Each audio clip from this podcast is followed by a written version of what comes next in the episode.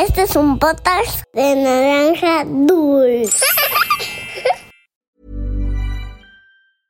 I'm Sandra, and I'm just the professional your small business was looking for. But you didn't hire me because you didn't use LinkedIn jobs. LinkedIn has professionals you can't find anywhere else, including those who aren't actively looking for a new job but might be open to the perfect role, like me. In a given month, over 70% of LinkedIn users don't visit other leading job sites. So if you're not looking on LinkedIn, you'll miss out on great candidates like Sandra. Start hiring professionals like a professional. Post your free job on linkedin.com/people slash people today.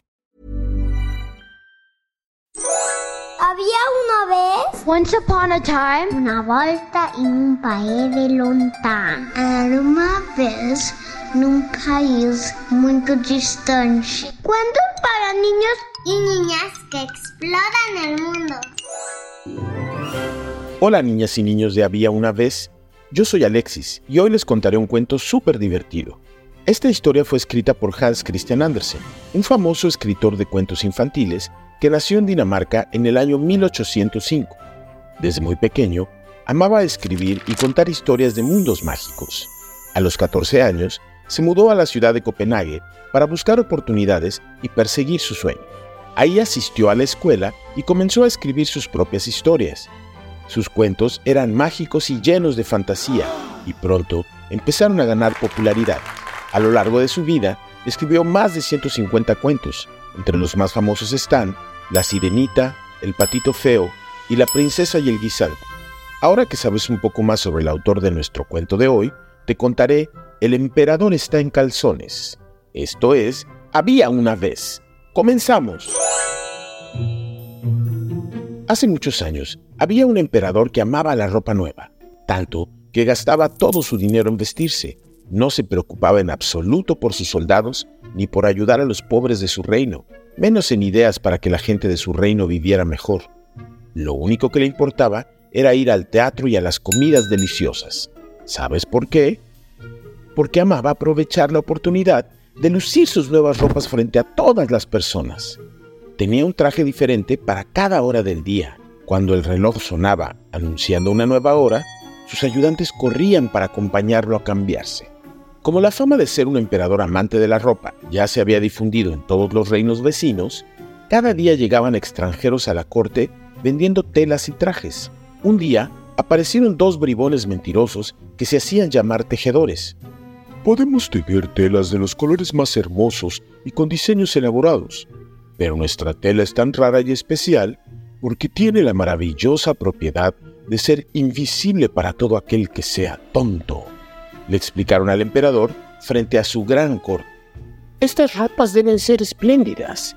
Si tuviera un traje así, podría descubrir de inmediato qué hombres en mis reinos no son aptos para su cargo. También podría distinguir entre los sabios y los tontos. Pensó el emperador. De acuerdo, les pagaré muchísimo dinero y oro a ambos tejedores para que comiencen su trabajo de inmediato. Los dos supuestos tejedores instalaron dos telares y fingieron trabajar. Se movían muy despacio. Fingían jalar hilos con sumo cuidado, medirlos, cortarlos y simulaban estar muy concentrados. Incluso se limpiaban un sudor imaginario, porque en realidad no estaban haciendo nada en absoluto. Cuando nadie los veía, tomaban largas siestas. Se ponían a jugar cartas y a comer las delicias que preparaba el chef del castillo para ellos. Pedían botones de oro puro, los metían en sus propias bolsas y luego continuaban con su falso trabajo en los telares vacíos hasta altas horas de la noche. Han pasado dos semanas. Me gustaría saber cómo van los tejedores, dijo el rey para sí mismo. Sin embargo, se sentía un poco incómodo al recordar que no cualquiera podría verlo. ¿Qué pasará si yo mismo no puedo verlo? Pero pensó que no tenía que arriesgarse, así que envió a alguien para que le informara sobre el asunto. Esto era tan innovador que toda la gente en la ciudad había oído hablar de la maravillosa propiedad que tendría la ropa nueva del emperador, y todos estaban ansiosos por saber qué tan sabios o tontos podrían resultar ser sus vecinos, o ellos mismos. El emperador, luego de pensar un rato, concluyó, Enviaré al viejo ministro. Es un hombre leal, sincero y sensato. Es el indicado. Le pediré que eche un vistazo a los tejedores, dijo el emperador. Tan pronto como recibió la indicación, El viejo ministro se dirigió a la sala donde aquellos mentirosos fingían trabajar. Cuando escucharon el sonido de la puerta abrir, se apresuraron a fingir cansancio. El ministro entró y al no ver nada se contuvo. No veo ninguna tela. ¿Qué puede significar esto? pensó el anciano. Caminó de un lado a otro disimulando su angustia. Vaya, no puedo descubrir ni un solo hilo en los telares, pensó el anciano. Los tejedores se apresuraron a fingir que cargaban una prenda. Mi señor, mire este fino trabajo. Luego de analizar cuidadosamente sus características, decidimos que estos colores son ideales para resaltar la personalidad del emperador. ¿Qué le parece? ¿Le gustan? dijo el más astuto de los impostores. El ministro estaba en blanco. No sabía qué debía contestar. Claramente no veía nada, pero no quería que pensaran que era un tonto. Así que fingió ajustar sus lentes y entrecerró los ojos como si estuviera analizando el tejido, pero permaneció en silencio. Entonces este astuto bribón dijo, No tenga miedo de ensuciarlo, es un tejido muy resistente. Puede tocarlo con confianza, verá que es muy suave. El viejo ministro siguió mirando en completo silencio. No podía ver nada porque no había nada. ¿Es posible que sea un tonto? Vaya, nunca lo he pensado de mí mismo, pero no puedo permitir que la gente empiece a creerlo. Soy un hombre sabio y respetable. ¿Será que no soy apto para mi cargo? No puedo ver la tela, pero tampoco puedo confesarlo, pensó. ¿Y bien? ¿Qué le parece? preguntó con insistencia el tejedor. Debo de decir que es un magnífico trabajo. El emperador estará muy complacido. Estoy seguro de que les pagará mucho más de lo acordado, explicó el ministro. Muchas gracias, señor ministro. Ahora venga por acá. Le explicaré más sobre las prendas que hemos hecho, dijo el tejedor, inventando colores, estilos y patrones en las ropas imaginarias. El viejo ministro escuchó atentamente sus palabras para poder repetirlas al emperador, y luego los estafadores pidieron más botones de oro, diciendo que era necesario para completar su trabajo. Pero claro, esos botones también los metieron a sus bolsas, al igual que todos los anteriores. En cuanto estuvieron solos, conversaron. Ven, escuchemos. Ese tonto y viejo ministro tiene más miedo de parecer tonto que de mentir. Pero nosotros somos tan listos, dijo el más astuto de los impostores. Somos tan listos que muy pronto seremos ricos. respondió su compañero. Una semana después, el emperador quiso saber si faltaba mucho para poder usar su ropa nueva, así que envió a otro oficial de su corte para ver cómo iban los artesanos y averiguar si terminarían pronto, y de paso, saber si este oficial era apto para su trabajo. ¿Y sabes qué pasó? Le ocurrió lo mismo que al ministro. Examinó los telares por todos lados, pero no pudo ver nada en absoluto. Y claro, los bribones se apresuraron a preguntar. ¿No le parece la tela más hermosa que ha visto, señor? preguntó el artesano.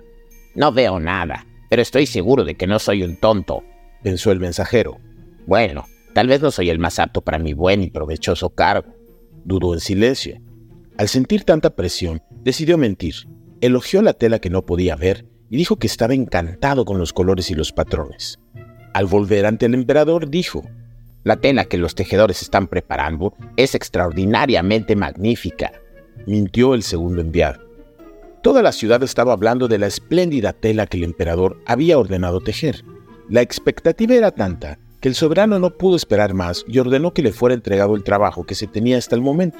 Acompañado por un selecto número de oficiales de la corte, entre ellos los dos hombres que ya habían admirado la tela, el emperador se dirigió a la sala donde los estafadores trabajaban, y ellos, tan pronto como se dieron cuenta de la llegada del emperador, fingieron trabajar arduamente, como si estuvieran dándole los toques finales a un magnífico trabajo.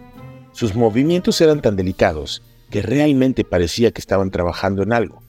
Mi señor, qué placer tenerlo aquí justo en el momento en el que hemos terminado. Acérquese, por favor. ¿No es la obra más hermosa que ha visto? Los dos hombres que supuestamente ya habían visto y tocado la tela, asintieron con la cabeza con toda seguridad, haciendo que todos en la sala sintieran incomodidad. ¡Qué espléndido diseño! ¡Qué colores tan gloriosos, dignos de un gran emperador! Dijo el estafador mientras señalaba los marcos del telar, completamente vacíos. ¿Qué significa esto? En realidad no veo nada. Esto es realmente terrible. No puedo ser un tonto. Soy el emperador. ¿Será que en realidad soy un tonto? ¿Y no estoy apto para gobernar? Dijo el emperador para sí mismo, mientras se rascaba la barbilla, fingiendo analizar el tejido. Vaya, el ministro tenía razón. Estoy realmente complacido. Les pagaré más de lo acordado. Esta tela es encantadora, dijo en voz alta. Tiene mi completa aprobación, añadió sonriendo. Estas palabras obligaron a todo el grupo a forzar su vista, esperando descubrir algo en los telares, pero en realidad nadie podía ver nada. Sin embargo, por miedo a parecer tontos, todos exclamaron al mismo tiempo, ¡Oh, qué hermoso! Vaya, qué magnífico trabajo. En verdad son unos artistas del telar. Algunos aconsejaron a Su Majestad organizar una reunión en la que podría salir a anunciar que el trabajo de los artesanos había terminado y en donde podría lucir sus nuevos atuendos ante el público. Los guardias encendieron 16 luces para que todos pudieran ver con claridad la presentación del emperador frente a todo su pueblo. Todo estaba listo, así que primero salió el viejo ministro a dar una breve explicación. Después presentó a los tejedores, quienes fingieron extender con mucho cuidado un rollo de tela.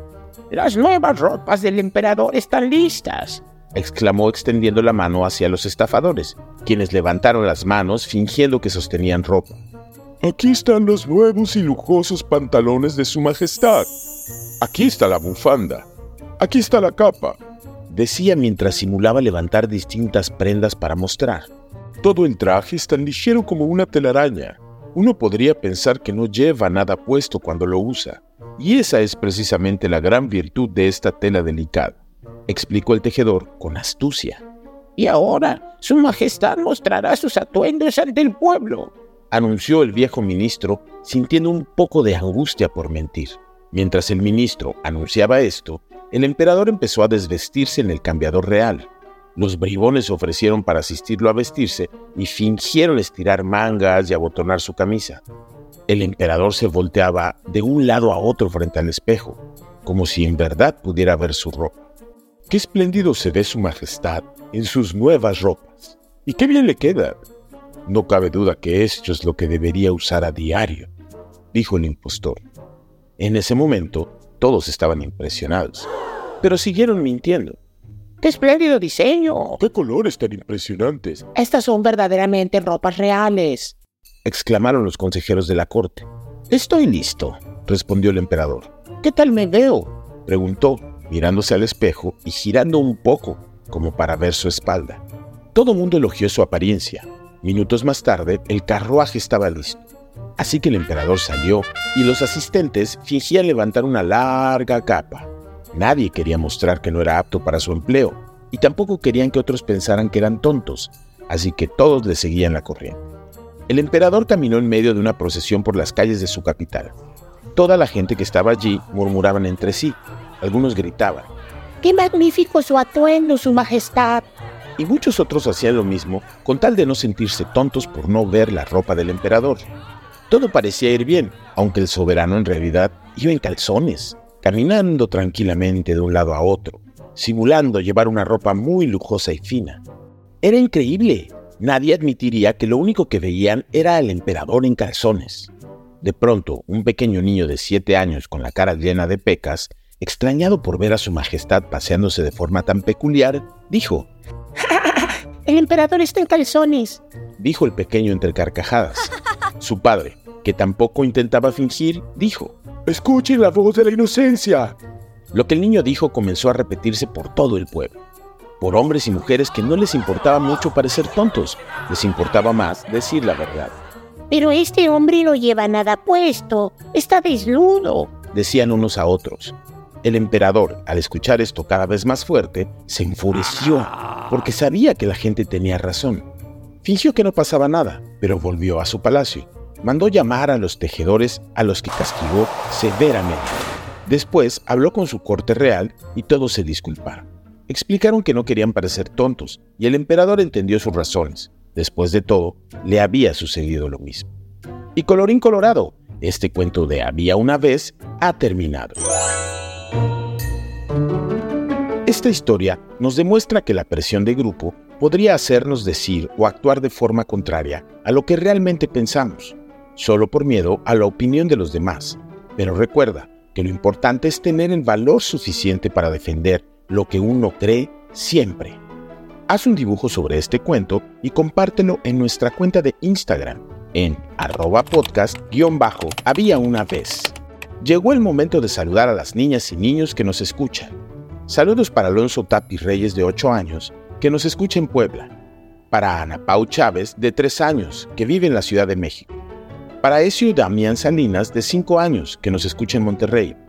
Para Emmet y Esteban Cano de 8 y 6 años, que viven en Tijuana. Para Dominga y María Lavandero de 5 y 9 años, que viven en Chile. Un abrazo hasta los Países Bajos para Isabela Sabogal, de 7 años para Natalia Hernández, de 5 años, y su perrita Jícama, que nos escuchan en Toluca. Para Carlota Suárez, de 7 años, que vive en Chiapas.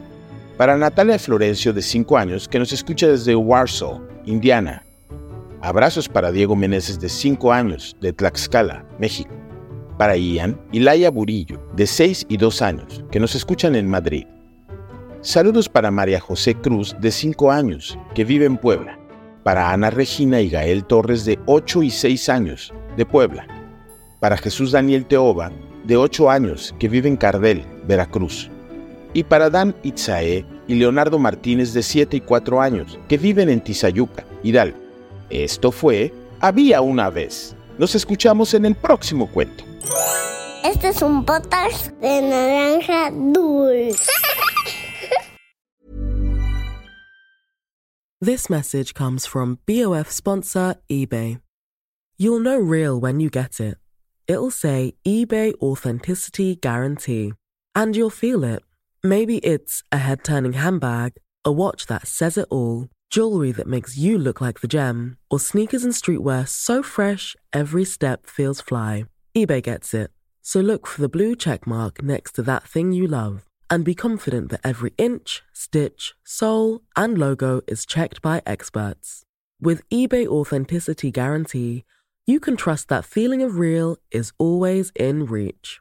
Ensure your next purchase is the real deal. Visit eBay.com for terms.